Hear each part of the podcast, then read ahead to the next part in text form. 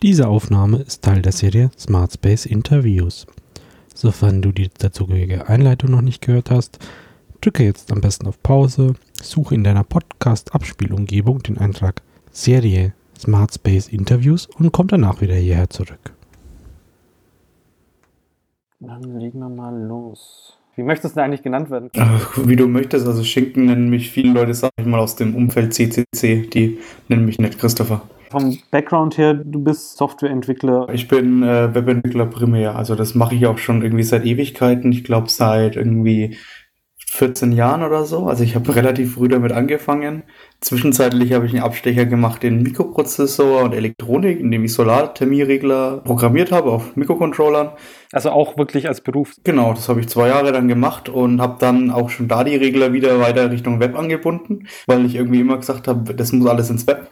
Schon irgendwie wie bevor das erste iPhone irgendwie kam, glaube ich. Und dann bin ich aber dann wieder aufmerksam geworden dann auf einen Webentwickler-Job, weil da schon immer meine ja, meine Passion lag quasi. Was hast du denn so für Geräte? Also mein Android-Gerät habe ich natürlich immer bei mir. Ich experimentiere auch mit Android Wear mal rum, also das heißt mal mit der Smartwatch, weil damit kann man auch interessante Sachen steuern.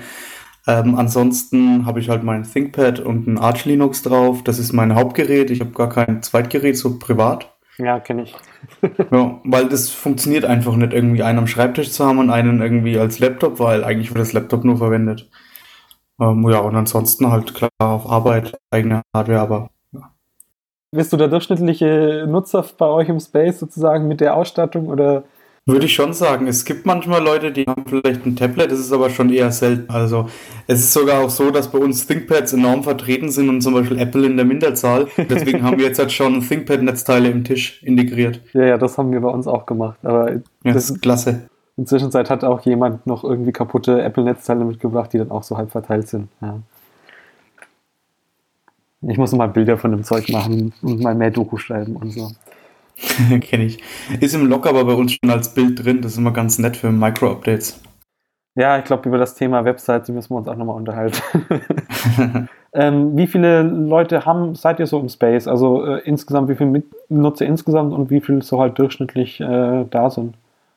Wir sind aktuell 48 Mitglieder und die Anzahl, die da sind, ist, unterscheidet sich eigentlich schon immer stark. Also es gibt irgendwie Dienstage, was auch der Haupttag mal war, man kennt das ja vom offenen Dienstag irgendwie her, äh, ist irgendwie zum Teil, manchmal hat man zwei Leute da, dann gibt es einen Dienstag, da sind dann plötzlich 16 Leute da. Im Schnitt würde ich sagen, sind immer schon so acht bis zehn Leute da. Also. Äh, wie viele Räume habt ihr denn oder wie ist das so ein bisschen aufgebaut? Wir haben zwei Haupträume eigentlich. Das ist quasi die Lounge, die auch für Vortragsräume, äh, also als Vortragsraum herhält. Da hat ein Beamer natürlich drin, eine Leinwand, aber halt auch Sofas und ein Spielereck. Und dann haben wir das sogenannte, wir nennen es Center. Da sind halt Schreibtische, wo man halt dran arbeiten kann, aber auch die Elektronik-Ecke, ähm, der 3D-Drucker, also prinzipiell so Sachen, die auch nicht viel Lärm machen. Und dann gibt's halt so Nebenräume, wie zum Beispiel die Werkstatt, äh, einen kleinen Projektraum und einen CNC-Raum da steht eine kleine CNC-Fräse drin und halt natürlich eine Küche und WC und so. Äh, ja, dann kommen wir schon zu, zu den Sensoren. Ähm, ich habe hier einfach mal so ein bisschen äh, drei runter, runter, äh, mal welche runtergeschrieben. Ähm, das ist halt vor allem der Grund, dass ich dann im Nachhinein nicht immer, dass die Reihenfolge einigermaßen gleich ist und ich im Nachhinein auf der Aufzeichnung das nicht irgendwie manuell rausziehen muss. Ähm, ich würde jetzt einfach mal der Reihe nach durchgehen. Du kannst ja je nachdem, also ich habe hier als mögliche erwartete Antworten aufgeführt, äh, vorhanden, geplant, ungenutzt, genutzt, äh, unnütz. Hm? Ja. Ähm, Fensterkontakte. Äh, geplant, zum Teil vorhanden. Bewegungsmelder? Geplant, noch nicht vorhanden. ähm, Kameras? Äh, ich würde es auf verboten schicken, weil äh, in Hackerspaces haben Kameras nichts verloren ja, ja, und auch das, nicht außen. Das ist halt so was, äh, derselbe Fragenbogen benutze ich dann auch von, von meiner Uni. Äh, ja. Rauchmelder? Äh, haben vorhanden Funkrauchmelder, sollen noch integriert werden mit Warnung an unsere Vermieter sogar. Oh, krass. Äh, Temperatursensoren? Äh, massig. Wind? Ah, noch nicht. Wir haben eine neue Wetterstation. Ich glaube, die misst auch, misst auch Wind. Helligkeit. Nein, das machen wir über ein Binding, das, ähm, das anhand der Geokoordinaten einfach so ausrechnet, wie hell es ungefähr ist. Äh, die Zählerstrom vorhanden, gehe ich mal davon aus. Äh, ja, also einen Stromzähler gibt's. Wir greifen den leider noch nicht ab. Ich glaube, das wollen wir schon seit Ewigkeiten machen. Problem ist, dass der Stromzähler ja schon irgendwie antik ist und auch die Verkabelung relativ eigen. Äh, die ist auch außerhalb unserer Räume. Wir könnten da schon ran, aber ich glaube, da muss man komplett refactoren. Ist der dann irgendwie zentral im Keller für alle? Also, na okay. Also gibt es so einen, einen Zählerraum, wo die alle dranhängen oder? Äh ja, das ist gleich im Eingang hinter der Tür ist ein fetter Zählerkasten. Da sind quasi die Panzersicherungen drin, der Zähler und dann geht es weiter mit äh, zwei äh, dicken Kabeln, also ähm, zwei dicken Kabeln, jeweils mit vier Adern halt drin, zur eigenen Unterkästen quasi. Mhm. Das heißt, wir haben zwei Möglichkeiten. Entweder wir machen zwei Unterstromzähler und können dann messen, was vorne und hinten über den Kasten geht, oder wir machen es zentral außen im Kasten, was wir von unseren Vermietern dürften. Aber unsere Elektronerds im Space langen das nicht so gern an. Ja, ja, klar. Ähm, wie, ist, wie ist euer Gebäude? Sind da eigentlich mehrere Leute drin? Oder wie viele Stockwerke hat das so grob, dass man das ein bisschen vorstellen kann? Ähm, ich glaube, das sind zwei oder drei Stockwerke. Ich bin mir gar nicht sicher, ob der dritte da ist. Also wir sind nicht alleine drin. Wir waren früher eine, also es war früher eine Gastwirtschaft und zwar irgendwie 100 Jahre fast lang oder so. Ja. Und war halt dann 15 Jahre leer gestanden. Und wir haben darin alles renoviert. Äh, unsere Vermieter sind sogar oben drüber. Ähm, die haben aber überhaupt kein Lärmproblem oder so. Ähm, sind ältere Leute, vielleicht auch ein bisschen äh, schwerhöriger. Nee, das, die sind auch total froh, dass wir uns da haben, weil sie keine Probleme mit uns irgendwie haben. Ja. Äh, und ansonsten gibt es noch, glaube ich, zwei weitere Parteien, an die die vermieten. Okay, das heißt, insgesamt hängen da halt so vier, vier fünf Zähler, oder? Ja, ich glaube, vier Zähler sind es. Und im ja. Keller nochmal Gas oder so, auch nochmal für jeden, glaube ich. Genau. Das wäre dann nämlich die nächste Frage. Na, okay. Dazwischen ist noch Wasserzähler. Ähm, noch nicht abgegriffen, aber auch irgendwie angeplant.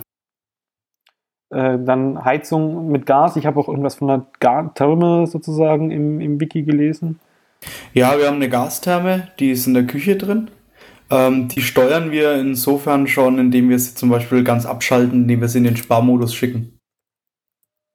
So, Zähler im Gas wird auch noch nicht abgegriffen. Ähm, der ist im Keller, da muss man halt ein Kabel runterlegen, ja, ist halt schwierig. Ja. Äh, Wasserzelle ist auch im Keller, vermute ich mal. Genau, ja. Äh, das heißt, okay, Heizung ist dann einfach über den Gaszähler, wird das dann abgerechnet. Genau. Gut, dann, ähm, ja, was habt ihr denn für, für UI bisher so? Lichtschalter, also wieder das übliche wie vorhanden, geplant, unnütz, äh, genutzt. So. Lichtschalter, habt ihr da überhaupt noch analoge irgendwo? Ja, gibt es noch. Also wir haben noch nicht alles umgerüstet. Das ist auch nicht so leicht, weil die Verkabelung zum Teil halt alt ist. Man muss halt irgendwie alte Schalter totlegen zum Teil. Ähm, da gibt es dann halt verschiedene Lösungen, wie man die halt anbindet. Man kann halt hergehen und sagt, man nimmt einen digitalen Schalter in Form einfach einen Taster, den man an irgendwie den GPIO vom Raspberry Pi hängt. Oder man kann zum Beispiel so ein Krams von EN Ocean benutzen. Die haben solche Schalter, die keine Batterie brauchen, sondern durch den Drücken Spannung induzieren und dadurch funken. Und das Coole ist halt, man nimmt halt die einfach hin, doppelseitiges Klebeband und klebt die wohin. Ja. Ja, interessant. Ähm, ihr habt aber sozusagen überall, äh, wo noch, noch die alte Installation ist, das sind überall ein Ausschalter, das sind jetzt keine Dimmer oder sowas. Genau, ja. ja. Äh, dann, ihr habt ja schon teilweise dieses Zeug auf OpenHub umgerüstet ähm, und dann solche Tablets aufgehängt. Wie viel gibt es davon? Es gibt zwei Tablets, ähm, für jeden von den Haupträumen halt eins immer neben der Tür, weil das ist das erste, wenn man halt reinkommt, was man vielleicht braucht und das letzte, was man braucht, wenn man rausgeht. Und da läuft einfach äh, die äh, Android Open, wie Hubdroid heißt die App, gell? Genau, okay. die läuft da drauf und äh, hat für den Raum schon die richtige Seite quasi immer offen. Mm, okay. Äh, habt ihr sonst irgendwelche Rechner-Software, mit denen ihr noch Zeug steuert? Also machen das die Leute von, von ihrem eigenen Telefon dann auch oder benutzen sie eher, äh, gehen sie eher lieber zum Tablet hin und schalten es da dann ein und aus? Also die meisten Leute benutzen tatsächlich eher das Tablet. Es gibt einige Leute, die haben die Android-App und wenn sie dann mal auf dem Sofa rumlümmeln, stehen sie nicht auf. Aber die meiste Zeit wird eigentlich äh, immer diese Tablets benutzt. Und ich glaube, das ist auch der Grund, warum sich das auch gut durchgesetzt hat. Weil nicht jeder sich die App installieren möchte oder sich darum Gedanken machen möchte, sondern einfach Licht schalten halt noch. Ja. Äh, ja, kommen wir zu den Systemen, die so gesteuert werden, sozusagen. Ähm, Licht äh, habt ihr vermutlich. Äh, äh ihr habt jetzt äh, teilweise auch farbiges, also RGB-LEDs oder so Zeug. Oder wie ist das so aufgebaut? Programm. Es gibt da verschiedene Systeme tatsächlich, um Licht zu schalten. Und die verwenden wir immer da, wie es halt am einfachsten quasi ist. Das eine System ist zum Beispiel Funksteckdosen. Das ist relativ leicht, weil da braucht man halt nur irgendwie ein paar Signale rausschicken und schon schalten die. Haben natürlich halt keine Sicherheit irgendwie. Ne? Das heißt, man verwendet die halt nicht für irgendwelche kritischen Sachen wie, keine Ahnung, Steckdosen, wo Lötkolben dran sind oder so, ne? damit niemand die von außen anschalten könnte. Hm. Das sind dann diese 5-Euro-Teile äh, mit auf 4, 33 MHz oder sowas. Genau, ja. Und die haben wir eine eigene Platine dafür, die halt USB spricht. Ähm, und dahinter steht halt dann eine REST API, damit man die auch so schalten könnte ohne Open Hub. Das ist dieses Funkstromzeug, oder? Genau, ja. Okay. Ähm, RGB-LEDs oder sowas, habt ihr da auch was? Genau, ja, wir haben den ganzen Vorderraum, ist eigentlich voller LEDs. Da hatten wir mal jede Menge bekommen dafür äh, und die sprechen wir über Artnet an. Da gibt es eine kleine Platine, die ist, heißt Ulrich Radig oder sowas, der macht ziemlich viel Elektronikkrams und der hat so eine kleine Platine gemacht, der AVR Artnet Node oder sowas heißt das. Und der kriegt halt ein Netzwerk rein, hat eine IP-Adresse, die man vorher konfigurieren muss und dann äh, schickt er halt DMX raus und damit kann man halt alle DMX-Geräte halt dann ansprechen. Das heißt, das ist im Prinzip ein DMX auf Artnet-Adapter. Genau, ja, oder beziehungsweise eigentlich Artnet auf DMX in die Richtung. Und der hält auch noch den letzten State, was auch ganz nett ist, weil man dann einfach halt eine Änderung sendet und dann hält er den, weil DMX muss man kontinuierlich rausschicken. Ähm, bei Artnet ist das halt ein UDP-Protokoll, da schickt man halt mal was hin und ja, der quasi der Server, also diese Node hält es. Mhm.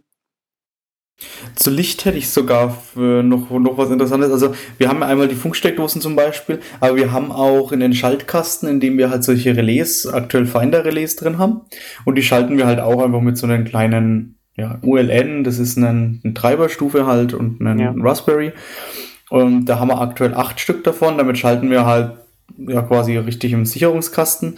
Das wollen wir noch, noch erweitern mit einem großen Sicherungskasten. Wir haben da noch 30 Relais rumfliegen die wollen wir halt noch verbauen und damit halt eine richtige Licht- und Steckdosensteuerung machen, damit wir halt sowas wie eben Lötkolben an einem Brüstungskanal eingesteckt halt dann totschalten können, dass die auch, falls sie vergessen sollten, keinen Schaden anrichten können. Ja. Äh, sind das dann Stromstoß, Stromstoßrelais oder einfach ganz klassisch, wenn Strom, äh, wenn, also wenn Spannung an die Spule anlegt, dann Kontakt zu? Genau, ganz klassisch eigentlich. Okay. Und die kann man da halt einfach, äh, ja, okay, über den ULN dann sozusagen nur steuern. Genau, dann Arduino drauf, Uno äh, oder Nano meine ich, oder direkt an irgendwie einen Raspberry gehen und dann kann man die schon schalten. Ja, okay.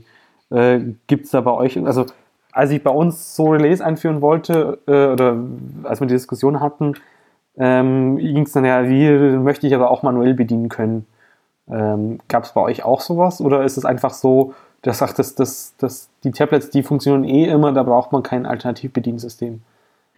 Ähm, also ich habe das System halt so gebaut, dass halt jede Komponente für sich zum Beispiel eine REST API hat. Also es gibt auch bei uns irgendwie so einen Don't Panic Manual, wo wenn Open Hub nicht funktioniert oder so, was kann ich denn trotzdem noch tun? Und dann kann man diese, diese Dinger halt von Hand auch noch steuern, weil die Komponenten einzeln finde ich halt sympathischer irgendwie. Ähm, die Relais selber, die Finder zum Beispiel, die kann man nur quasi tasten das heißt, wenn die Steuerung dafür ausfällt, muss man halt irgendwas reinklemmen, was den Taster unten hält. Äh, die neuen Relais, die wir verwenden, die Omron, die sind schaltbar. Also man kann die sowohl auf komplett off schalten, man kann die on schalten und man kann die auch tasten. Sonst noch was zu Licht? Naja, also die, die Lichtautomation geht halt immer weiter, soll halt am Schluss kein Licht mehr über einen normalen Schalter geschalten werden. Was halt zu völliger Flexibilität halt führt. Ähm, was zum Beispiel dann auch später so Bewegungssensoren halt angeht, mit Klo zum Beispiel. Mhm. Auch sonst weiß ich nichts mehr. Okay. Dann Heizung, Gastherme, das war einfach diese, da hast du irgendeine Relais gefunden, womit du die ein- und ausschalten kannst? Die hat so eine Steuerungseinheit, die normal in dem be zu beheizten Raum hängt, um die Temperatur rückzumessen. Aber es gibt noch einen Anschluss an diesem Gerät, das ist irgendwie so ein Junker-Teil, die um den externen Temperaturfühler anzuschließen. Den haben wir auch, weil wir den im Hinterraum haben, weil da die meisten Leute sich aufhalten. Ähm, aber wenn man das brückt, stand irgendwo, habe ich das gelesen, wenn man den brückt, geht das Ding automatisch in Sparmodus. Mhm. Das bedeutet, das Ding ist so eingestellt, dass es eigentlich dauernd quasi nicht auf Dauerheiz ist, sondern auch quasi auf aktiv, auf der Heizphase. Die Sparphase ist quasi eigentlich eine Minute. Aber ich kann sie halt in die Sparphase zwingen, indem ich halt einen Relais zum Beispiel schalte. Mhm. Und das bringt dann einfach den Temperatursensor an. Genau, und dann steht da F im Display. F bedeutet, das ist im Sparmodus und damit heizt das Ding gar nicht mehr. Und damit kann man auch schön den Raum quasi dann runterkühlen. Ja. Ähm, Temperatur ein, umstellen und so, wenn man dann anderes haben möchte, dann muss man dann einfach, muss man halt zu dem Ding gehen und das dann entsprechend einstellen. Ja, die Therme ist halt so eingestellt auf eine angenehme Temperatur, sag ich mal, die man haben wollen könnte. Ähm, die eigentliche Regelung für die Raumtemperatur funktioniert dann über äh, elektrische Thermostate. Die dann, äh, die ja ganz klassisch angeschlossen, ja, okay, Bimetall-Dinger halt, vermute ich mal. Nee, tatsächlich elektronische. Ah, okay. Mit Funk. Die kommunizieren dann jeweils mit der, mit der Gastherme. Nee, die, ähm, das ist ein, wieder ein anderes System, das läuft eben auch über OpenHub. Ähm, das ist ein System von Homematic. Da haben wir halt gesagt, naja, irgendwie so Thermostate für die Heizung selber zu bauen, ist ein bisschen schwierig. Ähm, deswegen haben wir halt geguckt, was gibt's denn da so an Funkthermostaten. Und da gibt's dann zum Beispiel diese Max-Cube-Teile. Ähm, die machen, glaube ich, nur Funkthermostate. Und es gibt Homematic. Die machen noch ganz anderen Krams irgendwie, wie irgendwie Fensterkontakte und äh, Rauchmelder und schlag mich tot. Und wir haben halt nur uns dafür entschieden, diese äh, Thermostate an, für, die, für die Heizkörper zu nehmen und nichts anderes von denen, weil die sind A-wertig. Mit den Max Cube hat man Probleme, den hat man zuvor. Und ja, der, da gibt's mehrere Vorteile aus dem System. Zum Beispiel, dass ich äh, mit drei Heizkörpern in einen Raum drehe ich an einer Temperatur und er stellt im ganzen Raum in allen äh, Heizkörpern die gleiche Temperatur ein. Ah, okay, das heißt äh, im Prinzip, man das, das, den Thermostat davon, also es ist ein Warmwasserheizkörper, ähm, da ist vorne drauf immer dieser analog, also dieser Bimetall-Thermostat direkt sozusagen. Und den habt ihr ersetzt durch einen Stellmotor mit integriertem Display sozusagen. Und die, genau, ja. die unterhalten sich dann aber in dem Raum untereinander. Die kommunizieren über eine Zentraleinheit, die heißt CCU2. Und äh, die kommunizieren alle dahin. Und da kann man die dann gruppieren nach Raum zum Beispiel, indem man sagt, hey, du mit, den, mit der Seriennummer, der Seriennummer und der Seriennummer, ihr gehört zu der Gruppe Lounge und damit synchronisieren sie sich quasi. Mhm. Sobald an irgendeinem gedreht wird, gehen die anderen auf die gleiche Temperatur. Ja, okay. Das heißt, aber ich habe nicht nochmal extra ein Bedienelement für, für die Thermostate. Ja, okay, dafür hat man das Tablet sozusagen. Genau, also wir können halt dieses Homematic wiederum in Open Hub einbinden und darüber die Temperatur setzen. Ja. Das heißt, da hast du irgendwo so einen, also nee, die CCU2 hat ja einen Netzwerkanschluss, vermute ich mal. Genau. Und äh, die spricht dann mit, mit eurem Homatic-Instanz, äh, mit eurer OpenHub-Instanz und dann, ja. Genau. Gibt mittlerweile, ähm, ich kann es nicht mehr genau sagen, wie das heißt, es gibt mittlerweile ein System, das auf Raspberry Pi läuft, wo man dann nur das Funkmodul braucht. Äh, das heißt, man braucht diese CCU2-Nummer, die ist auch tatsächlich ein relativ hoher Kostenpunkt. Und das ganze System haben wir halt crowdfunded, beziehungsweise haben tatsächlich auch noch einen Preisnachlass gekriegt. Mhm. Gut. Lüftung, äh, vermutlich einfach Fenster aufmachen, oder? Ja, es gibt aber noch einen Sonderfall, dass wir in unserer Küche eine riesige Dunstabzugshaube haben, weil das war ja mal eine Wirtschaft. Und die darf nur angeschalten werden, weil da auch die Gastherme ist, wenn das Fenster offen ist. Deswegen Fensterkontakte und die Abluft wäre dann wiederum eine Kombination, wo man halt sagen kann, du darfst nur anschalten, wenn das Fenster offen ist. Hm, dass halt äh, sozusagen Luft noch nachkommen kann. Genau, damit es nicht quasi die Abgase wieder aus der Therme rauszieht. Mm, okay, verstehe. Weil es ist sonst ja da, ja, okay. Ähm, das ist auch der einzige Einsatz, also das war schon eingebaut, diese Fensterkontakte? Oder? Nee, nee, die sind ja noch geplant, das habe ich ja vorhin gesagt. Also ich ah, habe die okay. da, die gibt es auch relativ günstig, die muss man halt nur verdrahten und irgendwie zum Beispiel mit irgendwelchen Events durchs Netz blasen, was sie gerade von Status haben. Ja, okay. Sozusagen, dass es ein bisschen mehr DAO-kompatibler wird. Das, die Dunstabzugshaube genau. benutzt ihr aber nur, wenn, wenn gekocht wird, sozusagen, die ist nicht genau. einfach wenn viele Leute da sind, dass mal wieder Frischluft reinkommt. nee, da können die Leute ruhig lüften. Ja, okay. Obwohl man sie dazu zum Beispiel auch auffordern könnte. Also das wäre jetzt auch ein interessanter Sensor, CO2-Level oder so. Ja. Also man dann über irgendwelche Ausgabemedien wie das LED-Board, irgendwie ein Alarmdings oder im IRC sagt, hey Leute, lüftet mal, hier drin ist langsam irgendwie kritisch, was Sauerstoff angeht oder so. Ja. Ja, das vergessen die Leute oft immer. Verschattung oder sowas ist da bei euch noch was vorne dran, wenn ihr das Schaufenster habt, oder ist es einfach nicht notwendig? Verschattung meinst du jetzt als Jalousien? Ja, genau. Also wir haben sowohl in der Lounge drei Fenster mit äh, Rollläden und hinten haben wir zwei. Ähm, und zwar große Fenster sogar. Äh, wir rüsten das Ganze, wir haben auch schon drei Stück davon da, wir rüsten das um auf motorisierte. Ähm, weil wir zum Beispiel hinten für die Großen wollen wir einfach, weil die auf irgendwie Körperebene sind, also weil man richtig gut reingucken kann, was halt an Equipment da ist, wollen wir halt die immer runtergefahren haben. Und da ist der Plan, das zu automatisieren. Da haben wir uns solche Rollo-Motoren äh, auf Ebay geschossen. Ähm, 30 Euro drei Stück, also das Stück 10 Euro, das war richtig günstig. Die sind nämlich für das Stück schon 30 Euro eigentlich rausgegangen. Mhm. Und die sind geplant einzusetzen, aber dazu müssen sie noch umgebaut werden, weil die sonst einen relativ hohen Standby-Strom haben und da schmeißen wir halt viel Elektronik raus, weil wir die dann ersetzen können. Ja. Äh, sind das dann solche, die, wo man die äh, bestehenden, also sind ähm, Rolllädenkästen unten, also der, wo der Aufroller drin ist, äh, dann rausschmeißt oder baut man die oben ein? Also die, wo wir haben, die sind zu groß für die äh, Einsätze, die man, also für die, für den Gurtwickler. Das sind also Gurtwicklermotoren, ja. die man aber leider bei uns nicht einsetzen kann, weil die zu groß dafür ja. wären. Deswegen bauen wir die quasi Aufputz mit dran, was uns nicht weiter stört, weil wir dann ein schönes Gehäuse für bauen können und sonst was. Für zu Hause wäre es wahrscheinlich nichts. Wir haben überlegt, hinten so Stabmotoren einzusetzen, die es ja auch gibt. Ähm, da das aber ein relativ altes Gebäude ist, haben wir das mal aufgemacht. Das wurde zwar alles modernisiert und das alles äh, moderne Jalousien, aber der Stab, auf dem das aufgewickelt ist, oder die, die, die Rolle aufgewickelt wird, ist ein Holzbalken. ah, okay. Und dadurch relativ schwierig, einen Motor einzusetzen. Ja, ja. Also normalerweise ist es ja, also ich kenne das so als Sechskant äh, Alu oder sowas. Genau, und dann ja. setzt man da einfach den Motor ein und ist glücklich, aber bevor ich bestellt habe, dachte ich, guck mal nochmal nach. ja, klar. Ähm, habt ihr irgendeine Alarmanlage oder sowas, wenn jemand einbricht und dass man das merkt? Oder? Also das kommt dann halt später dann einher mit den Bewegungssensoren und mit den Tür, äh, mit den Fensterkontakten. Türkontakte gibt's schon. Ähm, wir haben auch das System, das auch viele andere Spaces haben mit der Detektion, wer ist denn da oder ob jemand da ist. Das wird halt über die MAC-Adresse und so da gemacht. Und äh, da kann jeder, jedes Mitglied sich freiwillig halt eintragen und sich zuweisen, wenn sie möchten, mit verschiedenen Privatsphären-Einstellungen. Und tatsächlich ist so, wenn zum Beispiel die Tür geöffnet werden sollte und es ist keiner im Space, also wird keiner entdeckt innerhalb von einer halben Stunde, dann schickt das Ding an ein paar Leute vor Ort quasi oder in der Nähe eine Mail. Also man sagt halt, man definiert ein paar Leute in der Gruppe, die sind, die wohnen nicht weit vom Space weg, die kriegen eine Mail mit, der Space wurde unbefugt geöffnet. Oder das gleiche gibt's mit rausgehen, wenn jetzt die Tür nicht abgesperrt wurde und jemand geht raus äh, und quasi geht aus dem WLAN-Reichweite weg, dann sperrt das System automatisch zu und schickt eine Mail mit, äh, es wurde vergessen zuzusperren und sperrt noch hinter ihm die Tür ab. Was zu lustigen Sachen übrigens führt. Also es gibt Leute, die haben mal ihren Rechner ausgeschalten und so, haben noch irgendwie Sachen aufgeräumt hin und her, hatten irgendwie kein Handy scheinbar an oder so. Und dann stehen die halt im Space und urplötzlich wird es dunkel und es sperrt ab. Aber dann kann man schon wieder aufspannen sozusagen.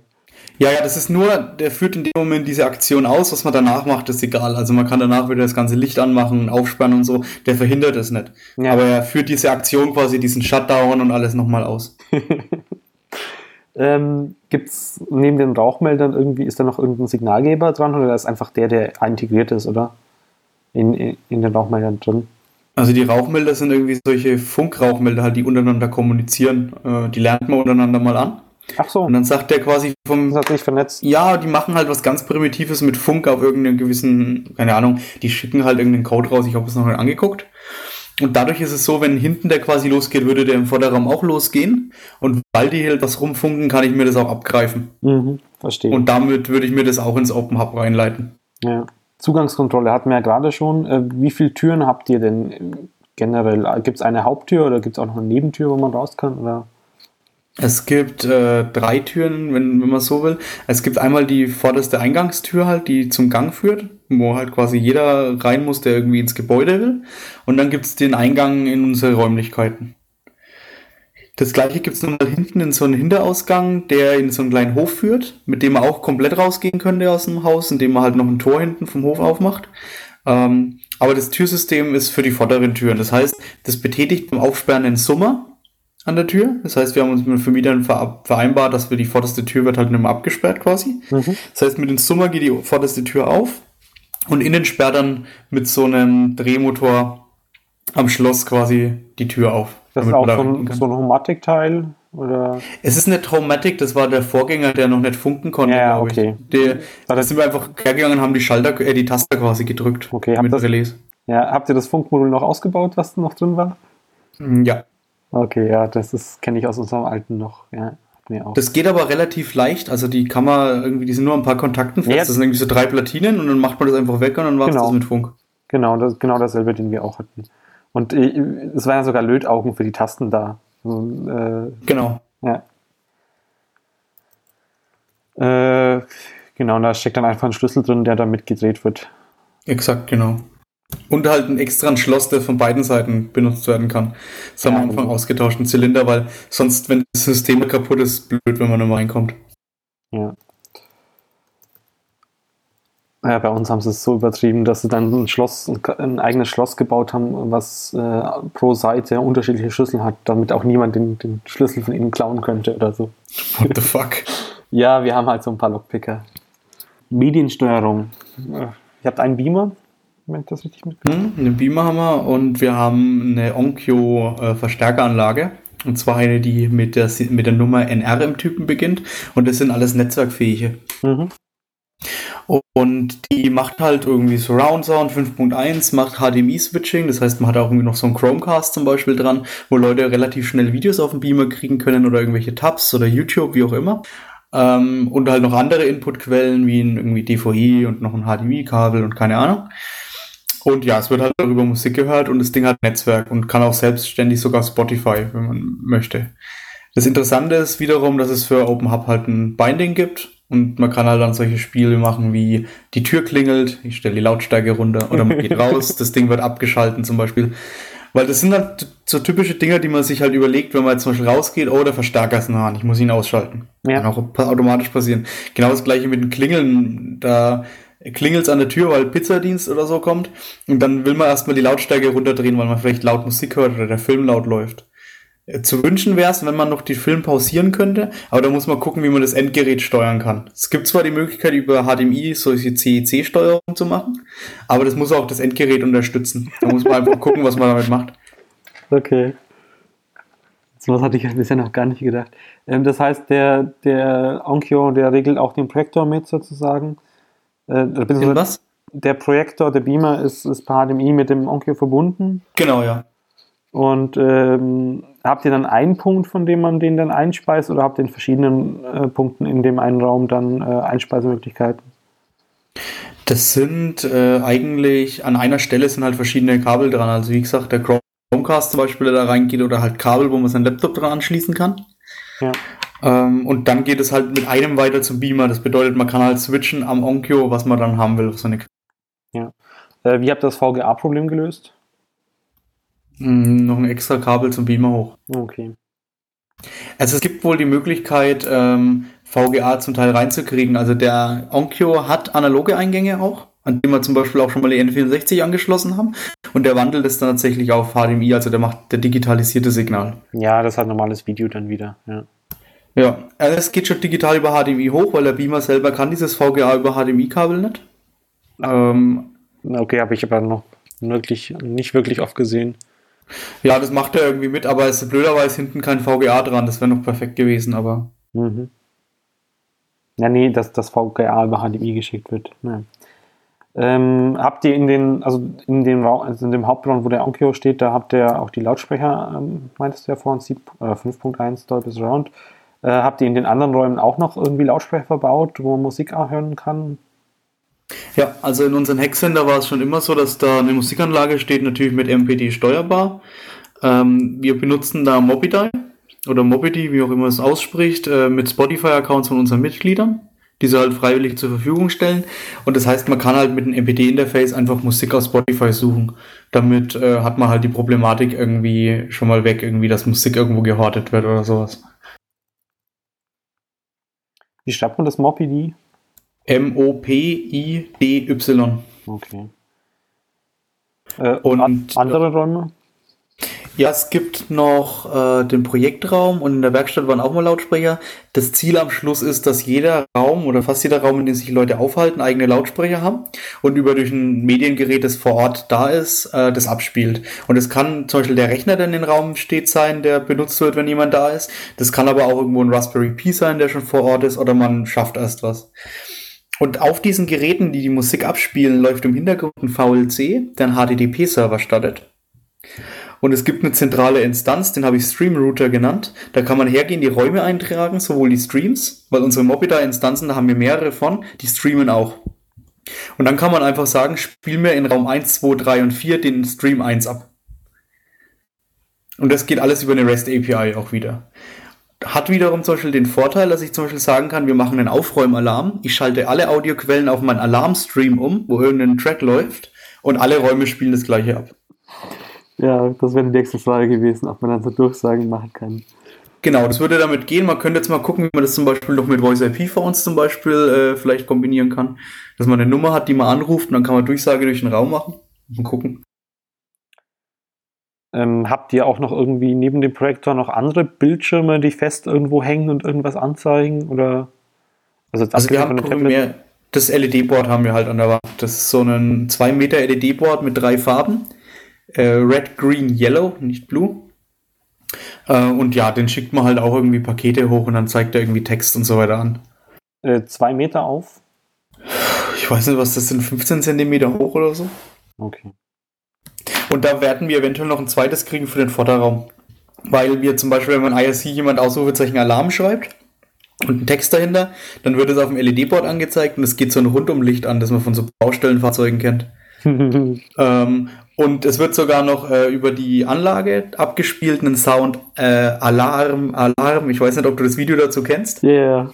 Ja, genau. Und damit wissen halt die Leute schon, also es ist ein bisschen so wie Pavlovscher Hund. Man hat die halt, wenn das Alarm kommt, dann gucken halt die Leute schon ans LED-Board. Mhm. Und das will man auch im vorderen Raum dann noch haben. Okay, das, äh, das heißt, das LED-Board hängt dann im äh, Hackcenter. Genau. Und der Projektor hängt der im Hackcenter oder im Hauptraum? Im Hauptraum vorne, weil da doch die Vorträge stattfinden und da der Platz dafür ist. Ja. Ähm, Telefone oder sowas, habt ihr da was? Wir haben drei oder vier Cisco-Phones. Die werden jetzt demnächst in Betrieb gehen, weil ich erst einen PoE-Switch besorgt habe und äh, Kabel noch gezogen werden müssen explizit dafür, weil da wollen wir einfach nicht unsere fest installierten Netzwerkbuchsen schon verwenden. Und das wird wahrscheinlich die nächsten zwei, drei Wochen passieren, dass die dann in Betrieb gehen.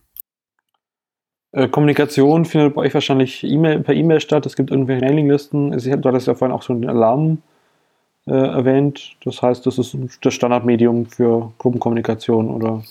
Es gibt halt eben die Mailinglisten, klar, eine Public gibt es, da geht die meiste Kommunikation drüber. Es gibt eine Internal und es gibt eine Vorstandsliste, auf der natürlich nur der Vorstand ist. Und IRC ist halt dann das Hauptkommunikationsmedium. Naja, das hatte ich natürlich wieder vergessen. Äh, gut. Äh, das heißt, äh, da gibt es dann auch Channels, mit denen man Zeug steuern kann oder wo gerade welche Musik läuft oder. Äh, es gibt halt einen Bot, der einen zum Beispiel mitteilen kann, welche Mitglieder anwesend sind, soweit sie das halt freigegeben haben, dass das gesehen werden darf quasi.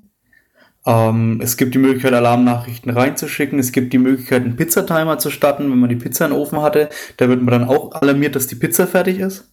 Über das LED-Board und über einen Alarm. Ähm, Ansonsten, es gäbe die Möglichkeit, mit OpenHub Jabber anzubinden. Ähm, dann könnte man sich den irgendwie als Buddy reinholen und irgendwie schreiben, irgendwie, mach mir mal dieses Licht an oder so. Aber das verwenden wir nicht.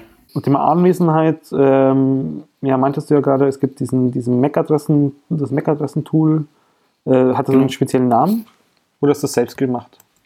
Das hat keinen speziellen Namen, das ist, ähm, ich glaube, das ist ein Projekt, der heißt irgendwie Open Close Status oder sowas. Ähm, das ist in meinem GitHub Repository und das besteht aus mehreren Komponenten, ähm, weil der Scan, damit er zuverlässig ist, äh, auf mehreren Wegen stattfindet. Das ist einmal zum Beispiel ein Nmap über den DHCP-Bereich. Ähm, das ist ein Ping über den DHCP-Bereich, wo danach die ARP-Tabelle gefragt wird, welche MAC-Adressen denn da waren. Und unsere WLAN-Access Points, die von Ubiquiti sind, die haben eine API, an dem man sie fragen kann, welche Clients dann connected sind. Und alle Ergebnisse werden dann genommen, also wird alle fünf Minuten gescannt, werden dann genommen, werden dann quasi ähm, äh, die Dubletten rausgeschmissen und dann halt den Status daraus gebildet. Und du meintest, dass das andere Hackerspaces auch so machen? Oder habt ihr es konkret von irgendjemand abgeschaut? Oder war das einfach so, ihr habt es gemacht und im Nachhinein festgestellt, ah, das machen wohl mehrere so? Ja, also das mit dem Scannen mit Nmap zum Beispiel, das haben wir auch implementiert, weil das das irgendwie das plausibelste erst war, haben dann gesehen, das machen andere auch. Haben dann aber auch gesehen, dass manchmal zum Beispiel so Android-Devices, die flatten gern. Also die sind mal da, mal nett, mal da, mal nett. Das ist halt nicht zuverlässig und haben es dann zum Beispiel durch diesen ARP-Ping quasi dann erweitert und äh, haben dann auch noch gesehen, okay, unsere neuen Access Points, die können auch noch irgendwie sagen, ähm, wer da ist. Raumzeitlabor zum Beispiel in Mannheim macht auch noch so, dass sie zum Beispiel die DHCP-Leases abfragen vom Router. Mhm. Aber das fand ich jetzt irgendwie zum Teil zu lang, um damit irgendwie einen Status zu bilden. Weil ich möchte ja auch mitbekommen in einem gewissen Rahmen, sagen wir mal 15 Minuten oder so, ob halt der Space jetzt leer ist oder so. Ja. Ähm, du meintest, die können das dann, also eure Nutzer können das dann äh, irgendwo einstellen. Gibt es da ein Webinterface, wo sie sagen können, das ist hier ist meine MAC-Adresse und das, da gelten jetzt solche Privacy-Regeln oder wie läuft das? Genau, da gibt es ein Webinterface, das zeigt halt einfach an, welche MAC-Adressen noch nicht bekannt sind äh, und welche IP-Adressen stehen noch dort. Man könnte noch einbauen, dass Hostnames angezeigt werden. Und dann gibt es zwei Felder. Man kann dann eingeben den Nickname und welches Device es zum Beispiel ist. Also ich nehme mal ein Beispiel mein ThinkPad, würde ich reinschreiben als ein Nickname Schinken. Ähm, Device ThinkPad X220 ETH0 zum Beispiel. Also kann ich beliebig reinschreiben, was ich will. Ja. Und dann kann ich hinten halt auswählen, zum Beispiel äh, Privacy Level 0 wäre Show User and Device. Also Device-Namen haben wir noch nirgends irgendwo angezeigt, aber das war halt mal irgendwie vorgesehen. Dann ist die Privacy Stufe 1 Show User. Dann kommt, die nächste Stufe ist äh, Show Someone is here. Und die nächste ist irgendwie Hide. Und dann gibt es, glaube ich, noch Don't Lock. Dann blockt das absichtlich nochmal raus, damit es nicht in den Lock kommt. Und äh, wenn, wenn da gar nichts eingestellt ist, dann wird das einfach ignoriert, oder? Genau, dann wird es so verworfen. Okay. Und das Wichtige ist halt, dass dann zum Beispiel der Name halt immer gleich geschrieben wird. So kann man halt danach Nickname gruppieren. Aber das passiert eigentlich recht super. Und der Profit, den man halt daraus zieht, ist halt, auf der Webseite steht, komm vorbei quasi, es sind gerade drei Leute da, weil wir haben nicht nur Dienstags offen, sondern es kann immer jemand vorbeikommen, wenn gerade jemand da ist quasi. Ähm, Im IRC wird vor den Namen der Voice angezeigt, also wenn man im IRC ist mit dem gleichen Nickname, den man da eingetragen ist, kriegt man plus V. cool. Ähm, und in der API steht es halt auch drin. Und es gibt halt so Hackerspaces App, da gibt es die Space API, die ein Format zum Beispiel definiert irgendwie und die zeigt dann auch an, wer da ist zum Beispiel. Du meintest ja auch, ihr habt eine Küche. Ähm, was habt ihr da für Geräte und was könntest du dir davon vorstellen, dass die, was die to Tolles machen könnten, wenn sie denn smart werden? Oder? Also wir haben einen Backofen natürlich, wir haben eine Spülmaschine und eine Waschmaschine, das sind die wichtigsten Geräte, glaube ich, da. Und es gibt noch einen Kühlschrank natürlich und so, ne? Ähm, ich glaube, was, was noch das nächste Projekt sein wird, ist zum Beispiel unsere Spülmaschine. Die hat ja eine Status-LED, ob sie gerade fertig ist oder piept. Das wäre noch interessant abzugreifen, dass man zum Beispiel Leuten mitteilen kann, hey Leute, räumt doch mal die Spülmaschine aus. Ich denke, wenn man Leute draufstößt, wird es öfter passieren. Ähm, oder es könnte auch angezeigt werden auf den Tablets, zum Beispiel, bevor man rausgeht oder so. So, hey, hast du noch irgendwie 10 Minuten oder 5 Minuten Zeit und räumst sie aus? Irgendwie ähm, und das gleiche könnte man mit der Waschmaschine irgendwie machen. Ansonsten mit dem Herd, ja, also man könnte halt höchstens noch irgendwie einen Temperatursensor zum Beispiel irgendwie vielleicht reinhängen, damit man weiß, ob das jemand vergessen hätte oder so, wenn es interessant wäre. Ja, dann habe ich noch so ein paar allgemeine Fragen. Ähm, was war denn die Motivation, das einzuführen? Äh, Ging es da irgendwie um, ja, okay, die Standardantwort wäre wahrscheinlich, weil es halt geht oder weil man es halt machen möchte. Oder ging es so mehr um Kosteneinsparungen oder um erhöhten Komfort oder ja. Da kommen mehrere Faktoren zusammen. Klar ist irgendwie eins mit, weil man es kann. Also das ist tatsächlich als Standardwort von Hackerspaces, würde ich sagen. Ähm, aber auch, weil ich es im Space machen kann und nicht zu Hause. Also zu Hause ist es halt unrealistischer zu sagen, ich ziehe mir da jetzt mal schnell ein Kabel lang. Im Space haben wir dazu die Möglichkeit. Also natürlich nicht irgendwie kreuz und quer, sondern wir verlegen das schon auch immer super, aber zu Hause bietet sich bei Weitem halt nicht so die Möglichkeit. Ähm, der nächste Grund war schon auch Stromersparnis, weil halt auch Lichter irgendwo gebrennen gelassen werden vielleicht oder ähm, äh, Geräte unnütz laufen. Das ist das, was ich meinte mit die äh, Lötstationen können ausgeschalten werden. Aber das wichtigste Argument war eigentlich, mit der wachsenden Anzahl von Projekten wurden die Ein- und Ausschaltmöglichkeiten immer äh, spannender und äh, haben immer mehr variiert. Also manche Leute haben das irgendwo an irgendwelchen Steckerleisten mit angeschlossen, andere haben es an der Sicherung gehängt, äh, das nächste war ein Steckernetzteil. Und so war es auch mit irgendwie so Beleuchtungen zum Beispiel. Also siehst halt, wenn du rausgehst, schalt die Sicherung aus, aber nicht die hier, weil da irgendwie hängt quasi der Kühlschrank dran, das wäre blöd. Oder der ähm, Server dann, oder sowas. Genau, ja, gut, Server, das waren kleinere Sicherungskästen in dem Fall, wo nur Licht und so ein Kram sind mal drauf war oder halt eben auch der Kühlschrank. Oder eine Steckerleiste zum Beispiel. Also, da liegen halt überall so schaltbare Steckerleisten. Man wusste nicht mehr, welchen man überhaupt an- und ausschalten darf, weil an den einen hängt ein Raspberry Pi, das andere musste aber ausschalten, weil da hängt der Verstärker dran oder so. Und das wurde halt selbst für Leute, die diese Projekte gemacht haben, irgendwann unübersichtlich, was sie überhaupt aus- und einschalten sollen, wenn sie gehen. Ja.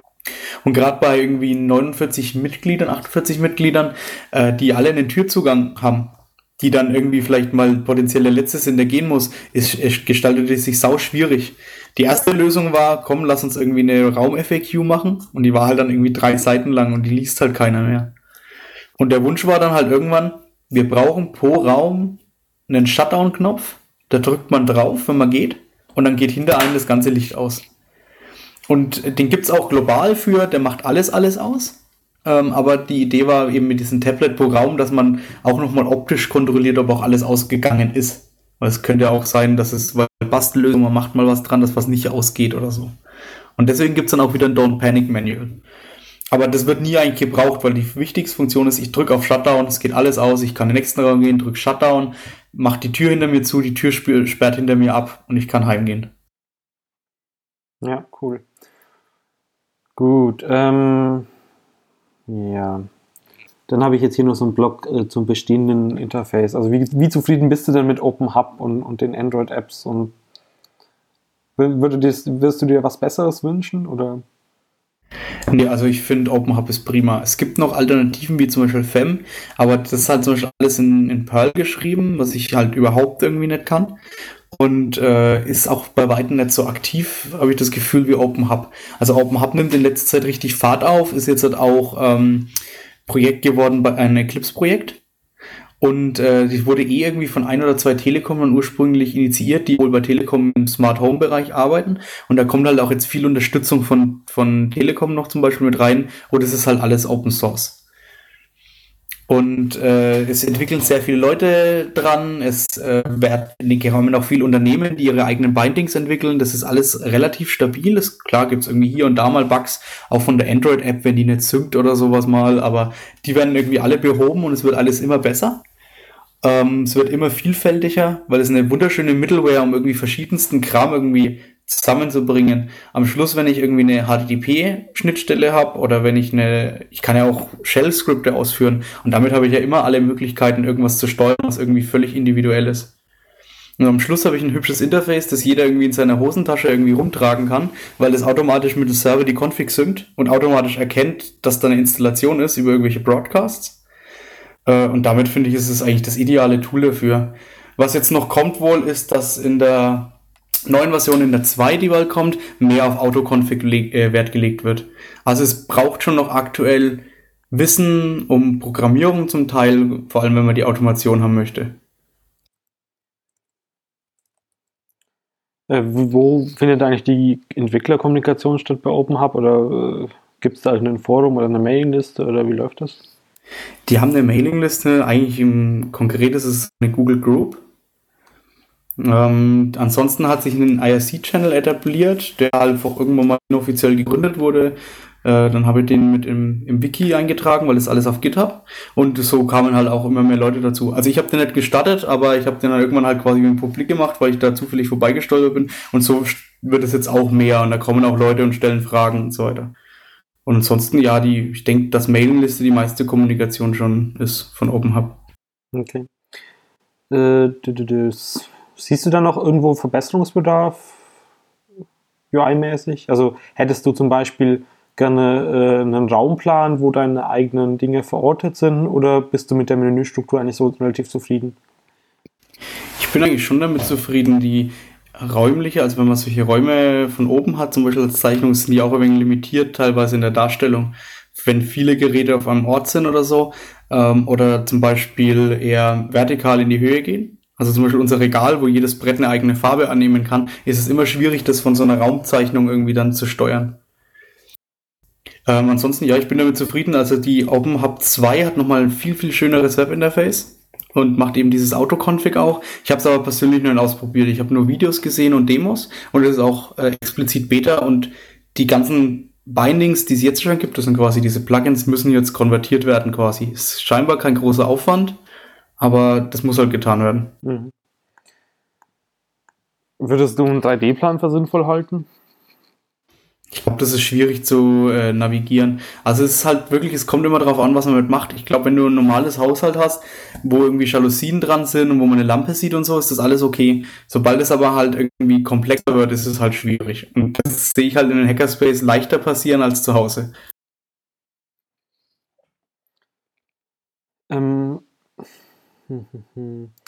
Ich habe noch die Frage, dann steht, äh, dann stehen die heißt gemeinsames Interface denkbar. Da war halt so gedacht, ja, äh, du hast ja heutzutage, wenn du in, in die App Stores reinschaust, also, dann hast du von Miele deine Waschmaschinen-App, von, von Lieber deine Kühlschrank-App oder äh, da noch irgendwie von Gigaset dein, dein, dein Überwachungs- und Telefonding.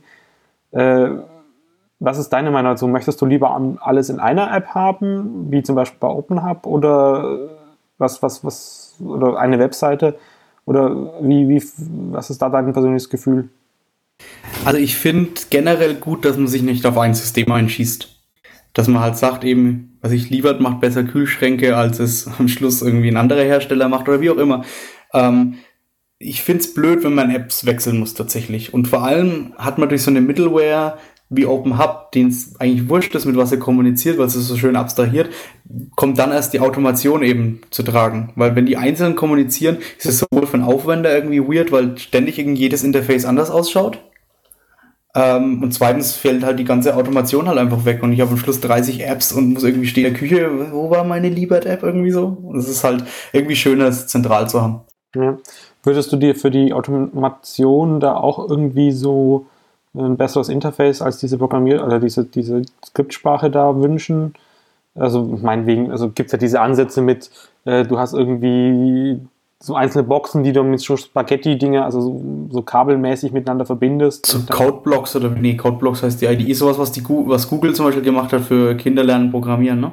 Was du meinst, wo so Roboter irgendwie so Ja, ne, da hast du ja so wirklich die, die, die Skriptsprache eins zu eins abgebildet. Ich meine jetzt eher dieses, diese Flow-Graphen oder so, ich weiß nicht, äh, gibt es verschiedene, also ich glaube unter Qualz heißt es unter macOS X. Du hast dann einfach, oder halt, äh, wenn du die GUI von New Radio mal gesehen hast. Ja, ich weiß schon, was du meinst. Da kannst du einfach N-zu-M Sachen verdrahten oder die haben genau. Ein- und Ausgänge und so weiter und dann kannst du sagen, okay, hier Timer und so. Also ich denke, damit es für einen Normalbenutzer irgendwie automatisierbar ist, muss sowas herkommen. Und das gibt's halt in verschiedenen Bereichen, wo sowas eigentlich herkommen muss. Sei es jetzt von der Heizungsregelung, wenn sich jemand da was bauen will, ist halt für einen Endbenutzer sowas leichter zu verstehen. Ich als Programmierer finde es natürlich schon geil, wenn ich die Möglichkeit habe, irgendwie alles zu skripten, weil ich da viel freier drin bin, als mit Rädchen ziehen und irgendwie Code, glaube ich, am Schluss besser lesen kann, als irgendwie den Boost an, an Linien. Also es ist die Frage der Komplexität. Ne? Also wenn ich halt sage, die Tür soll klingeln und die Sterenlage soll leiser werden, dann kann man das locker mit irgendwie so zwei Kästchen zusammenziehen. Wenn ich aber hergehe und so einen Aufräumalarm implementiere, wo ich sage, die Leute sollen mindestens eine Stunde da sein und äh, das sollen irgendwie zwei andere Leute als das letzte Mal noch mit dabei sein und der letzte Alarm soll so und so lang her sein, mindestens, aber maximal so und so viel, dann wird es halt komplex, das so als Grafik halt darzustellen. Diese Funktion finde ich ja so geil. Hast du den Code mal angeguckt? Ja, ja, das ist, ich muss so lachen, als ich endlich verstanden habe, was der denn tatsächlich tut. ja, das ist noch der Prototyp. Ähm, aber generell ist es halt einfach ziemlich cool, weil ich meine, Leute sitzen halt da, schauen gerade auch keinen Film. Also es wurde auch zum Beispiel geprüft, ne? wenn nicht gerade irgendwie der Beamer an ist, dann nerv ich halt die Leute, weil dann schauen sie nicht gerade einen Film. Und ist es halt ideal, um die Leute den mehr dazu noch zu bringen, irgendwie mal kurz die Mülleimer oder so zu lernen. Das muss ja auch nicht irgendwie eine Stunde sein. Ja. Hast du dir daheim auch so eine Open Hub Instanz aufgesetzt oder ist es eh eine Mietwohnung, wo du kaum was machen darfst und sonst irgendwas? Also es ist eine Mietswohnung, aber ich habe tatsächlich so irgendwie Kleinigkeiten schon äh, drin in der Open Hub Installation. Aktuell beschränkt sich das noch auf LED-Stripes, die man die Farbe halt geben kann im Wohnzimmer. Ähm, was auch dazu kommen wird, sind halt dann Funksteckdosen, weil das ist halt auch eine relativ einfache Automation, die man zu Hause auch machen kann. Sprich, du möchtest eigentlich auch nicht mehr darauf verzichten, das jetzt sozusagen auch daheim haben. Ja, es, ich, schon. Also es kommen halt coole Funktionen dabei raus, wenn man es halt bedienen kann. Also, weil ich mich damit beschäftige, kommen mir halt da ständig Ideen und dann willst du es zu Hause halt auch haben, weil man es im Space hat. Und es sind halt nur so Funktionen wie, keine Ahnung, was ich meine, ich krieg nachts Angst, drücke einen Panikbutton und überall im Haus geht das Licht an oder sowas. Ja. Oder das ist, ich bin im Urlaub und ich schalte irgendwie mal nachts um zweimal da das Licht an, dann zehn Sekunden später in der Küche, das schon ausschaut, als würde jemand rumlaufen oder sowas. Also wenn man solche Ideen halt verfolgt, dann will man das vielleicht auch zu Hause halt irgendwie haben, weil das irgendwie coole Funktionalitäten bietet. Ja, klar. Okay. Ich glaube, dann bin ich jetzt langsam durch. Jo, cool. Äh, freut mich, wenn ich dir weiterhelfen konnte damit. Jo, danke für die Zeit. Schönen Abend. Viel Spaß und ciao. Ciao.